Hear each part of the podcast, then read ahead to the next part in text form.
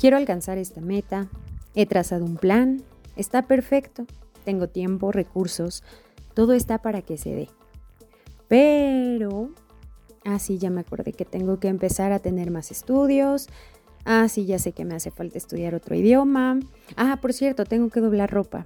Y también tengo que irme a dar una vuelta por ahí porque estoy segura que nada de lo que planeé, de mis objetivos y metas, se va a dar. Luego lo intento. Bienvenida y bienvenido al día 89 de Haz que suceda el podcast. ¿Te has escuchado decir todo esto que acabas de oír al inicio? Y estoy segura que más cosas. Pero, pues, quédate conmigo para que juntas y juntos descubramos cómo dejar de hacer este autosabotaje para alcanzar lo que queremos en nuestra vida en cualquiera de sus áreas.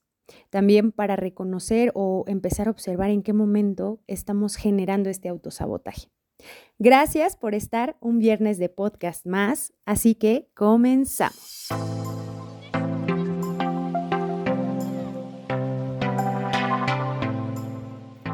Todo el tiempo estamos en un constante cambio. Se dice que no podemos tener una estática completa, puesto que somos seres humanos y estamos en constante evolución. Pero cuando nos enfrentamos a estos saltos y cambios de ruta en nuestra vida, sobre todo importante o trascendentales, o que nos mueven de nuestra zona de confort, llegan mensajes a nuestro inconsciente que nos hacen mirar que no estamos listos, entre comillas lo digo, para poder hacerlo. Entonces, de manera inconsciente, justamente, comenzamos a crearnos pensamientos que nos limitan, que nos bajan la pila, que nos hacen dudar de nuestras habilidades o potencial porque le damos el poder y entonces aparecen esos flashazos que nos hacen postergar, dudar, hacernos para atrás o incluso dejar de mirar para dejar de intentar o hasta abandonar el camino que ya llevamos recorrido. Al inicio te dije em, cosas como quizá un tanto simples, pero quiero compartirte 10 que me parecen son las más frecuentes cuando estamos en ese estatus autosaboteador. Y que bueno, viene de la mano una recomendación para que podamos empezar a resarcir a la hora de ser conscientes que estamos teniendo esos pensamientos eh, autosaboteadores, pues comenzarlos a resarcir para que podamos darle la vuelta y empecemos a hacer que suceda. Número uno, rechazas la ayuda. Por X o Y motivo dices que puedes sola, que puedes solo, que no pasa nada, que todo va a salir bien, pero por dentro sabes que no. Y pues ver, ves cómo le haces y te crees autosuficiente, pero solo posterga que salga o avances eh, en lo que deseas alcanzar. Así que es importante que reconozcas tus áreas de oportunidad y entiendas que si hay algo en lo que a lo mejor no eres experto, no sabes, no puedes, se te está dificultando, aceptes esa ayuda. Si te lo dice alguien cercano, alguien importante para ti, es porque es valioso y entonces puedes tomar esa ayuda o acercarte justamente tú, tomar esa iniciativa de pedir la ayuda al experto, al amigo, a la persona que sabes que puede tenderte esa mano en ese momento donde sientas confusión, donde no te sientas preparado o preparada. Y así podrás moverte con los recursos y herramientas que consideras te hacen falta. El número dos evitas tus emociones. Incluso te clavas mucho en otras actividades o problemas ajenos para evadir aquello que sientes. Entonces, eh, pues dejas de entenderte a ti y claro que cuando tenemos un cóctel de emociones, la verdad ya no sabemos ni qué, nos empezamos a sentir desganados, frustrados, ansiosos, enojados, muy tristes y desenfocamos todo ese buen ánimo para avanzar y empieza esa desmotivación. Entonces, lo más recomendable es buscar ayuda, ayuda profesional. Apenas pasó el Día de la Salud Mental y es importante buscar esos recursos externos que nos puedan brindar una orientación, un acompañamiento, eh, esta cuestión de podernos desahogar y, darnos ese espacio para podernos comprender a nosotros. ¿Para qué está llegando esa emoción? ¿Para qué estamos sintiendo esta, e, es, este cóctel de emociones? ¿Y qué estamos dejando de ver realmente importante? El 3 no poner esos límites necesarios y sanos. Y así empezamos a dar más atención o cargarnos de responsabilidades que no son nuestras por no saber decir que no, por no establecer un horario, por cambiar fechas de último momento. Entonces siempre tendrás una justificación que serán las otras personas, sus actitudes, sus tiempos, las que hacen que desfases o postergues lo que tienes que hacer.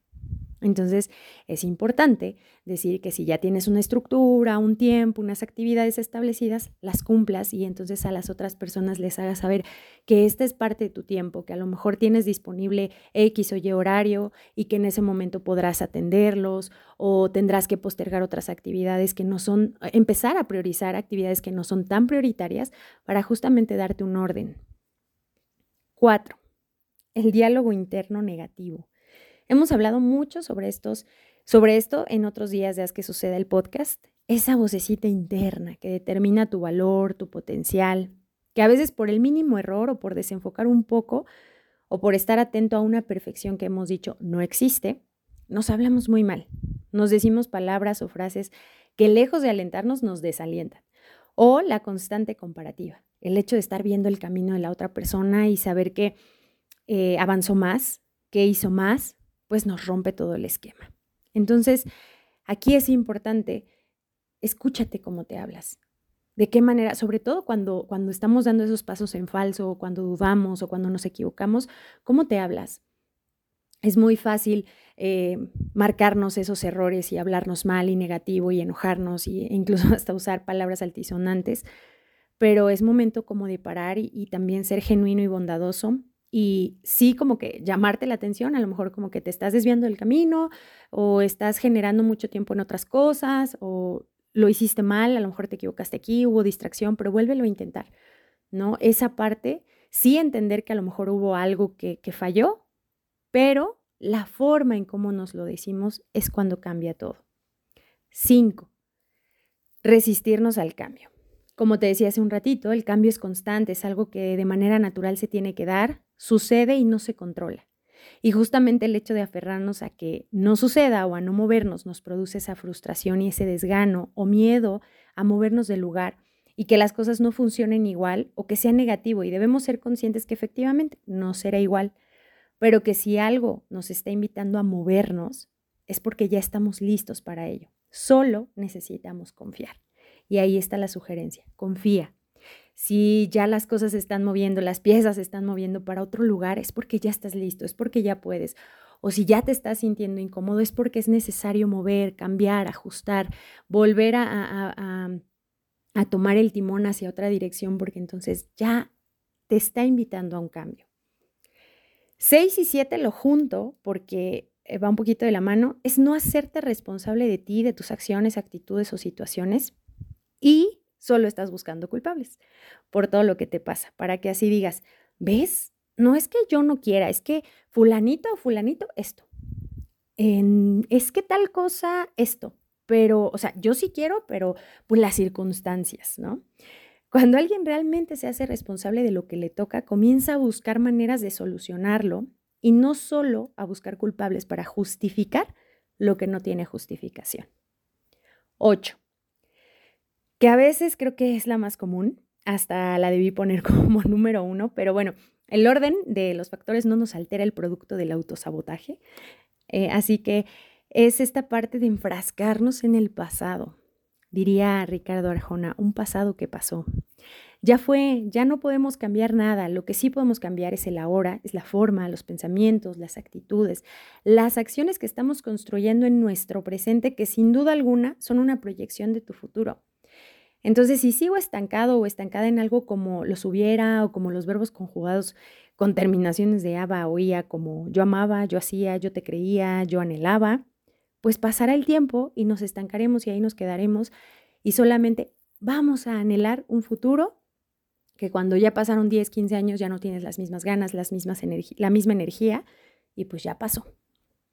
La número nueve es quedarnos en relaciones negativas relaciones que nos suman, que lejos de abonar restan, con su energía, con sus comentarios de desánimo o de desinterés, de incredulidad, de falta de creencia, o relaciones donde solo te reclaman, lejos de sentir su apoyo, es una mochila más que tienes que cargar y que te roba justamente energía para hacer y caminar hacia lo que deseas.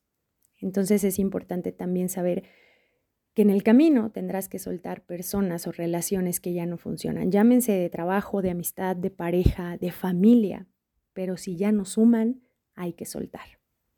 Y la número 10 es desconfiar de ti, no creer en ti, ser la primera persona que dude. Dicen por ahí, confiar en ti mismo no garantiza el éxito, pero no hacerlo garantiza el fracaso. Y esto me llama a recomendarte el episodio número uno y dos de Haz que suceda. Ve a escucharlos. Fueron grabados en el 2021. En 2020 abrí el blog de Ro. ¿Y sabes cuántos miedos me pasaron por la cabeza? ¿Sabes cuántas veces quise cerrarlo? ¿Sabes cuántas veces dudé de mí? Y ni qué decir cuando empecé los lives, los podcasts, donde veía dos reproducciones, un conectado, cuando abrí Spotify y justo hace unos días que abrí mi canal de YouTube, por cierto, ve a suscribirte, eh, me encuentras como el blog de Ro también. Muchas, muchas dudas, muchas desmotivaciones, pero creo que construir una autoestima sólido, ponerme metas, hacer mi vision board, visualizarme justo con él, qué es lo que quería hacer, me llevaron a dar un paso, luego otro, luego otro, y así en el camino irme encontrando con personas que creían también en mi proyecto, en mis sueños, que congeniábamos con, con ideas, e indudablemente tú, que me escuchas y me lees. Así que cuando aparezca esa vocecita, dile esto que me parece increíble cuando lo escuché, y dice así, tú solo diles que tuve suerte. Cuando te pregunten por mí y quieran saber la razón que logré mis sueños, Tuve la suerte de levantarme todos los días a trabajar por lo que llovía de ilusión. Me jugué todos los días un ticket nuevo de lotería que suele ser el destino. Y supe hacerle caso a los fracasos que decían, sigue intentando. Cuando tuve en mis manos las primeras cartas buenas de la mesa, no me creí invencible. Aposté con determinación, pero también con sobriedad. Diles que tuve mucha suerte cuando vi la pista de los caballos formados y decidí apostar por el ganador aquel pura sangre que llevaba mi nombre, que aposté por mí. No siempre mi cartón acertó todos los números, pero supe celebrar a aquellos que me dieron incluso el premio más pequeño. Y aprendí la lección más bonita de sentarse a jugar el póker de la vida, que no siempre se gana con buenas cartas. A veces es tu rostro determinado, tu mirada serena, tu actitud de ganador, lo que hace que te quedes con todas las fichas. Solo diles que me convertí en un campeón porque tuve suerte. Mi aplauso a todas y todos los que a pulso de trabajo y fe provocan su buena suerte. Lalo Yaja. Yo creo que lo has escuchado. Es un chico que justamente acaba de llegar a un millón de seguidores en Instagram y comparte poemas muy breves en Reels y, y justamente comparte apenas que llega a ese millón con ese trabajo, con esa perseverancia, pero no sin antes pasar por rutas muy difíciles, pasar por esa incredulidad, por esos miedos de qué pasaría si lo hago distinto. Y podemos decirnos mil veces que no podemos y sabes qué, no vas a poder. Porque lo que le dices a tu mente es lo que realmente creas. Pero todo es perseverancia, es pensamiento, es creencia. ¿Qué riegas? ¿El sí puedo o el pensamiento del quién sabe si lo logre? O el postergar y hacer otras cosas que saben que sabes que pueden esperar o que las puedes hacer más rápido, pero entiendo que a veces el miedo nos invade. Salir de la zona de confort nos aterra. Creer que podemos fallar nos paraliza. El qué dirán ni se diga. Lo entiendo porque he pasado por eso.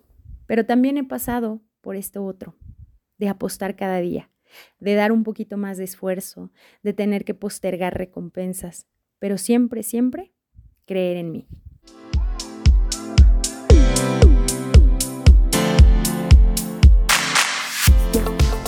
Y recuerda que si sientes que estás perdida o perdido o que es ese constante autosabotaje en tu vida y no te crees merecedor o merecedora de lo que quieres alcanzar o incluso de lo que ya has alcanzado, puedes agendar conmigo una sesión de mentoría totalmente personalizada, presencial y podemos trazar rutas para llegar a eso que deseas hacer suceder. Muchas gracias por ser y estar. Recuerda que este podcast es de ti para ti. Ve y haz que suceda dejar de autosabotearte y comenzar a creerte merecedor y merecedor. Yo soy Ro y estoy en Instagram, Facebook, TikTok y ahora en mi canal de YouTube para que te suscribas y me sigas todas, todas las plataformas como el blog de Ro, ahí me encuentras. Y ahora, aparte de los viernes de podcast, los lunes serán de video podcast en colaboración con Frames Per Second Producciones, que estarán en mi canal con invitadas e invitados expertos en temas justamente como ha sido el propósito de esta comunidad, crecer juntas y juntos, porque aquí siempre hay algo para compartir. Entonces, Quédate pendiente de mis redes para que puedas ver todo el contenido que estaré subiendo para ti. Actualmente está el episodio número uno, Día Especial, donde hablo sobre las constelaciones familiares con la doctora Julieta Velasco. Está en Spotify y en el canal de YouTube en video podcast. Mil gracias por estar y hacer que suceda. Gracias a Creativa Comunicación por ser y estar y también por ser parte de esa motivación para dejar el autosabotaje de lado y animarme a ir por lo que quiero. Te mando un abrazo y nos escuchamos en el día 90 de Haz que suceda el podcast el próximo viernes. Y de ahí estamos a 10 episodios de llegar al día número 100. Gracias infinitas. Nos saludamos muy pronto. Bonita vida hoy y siempre. Bye bye.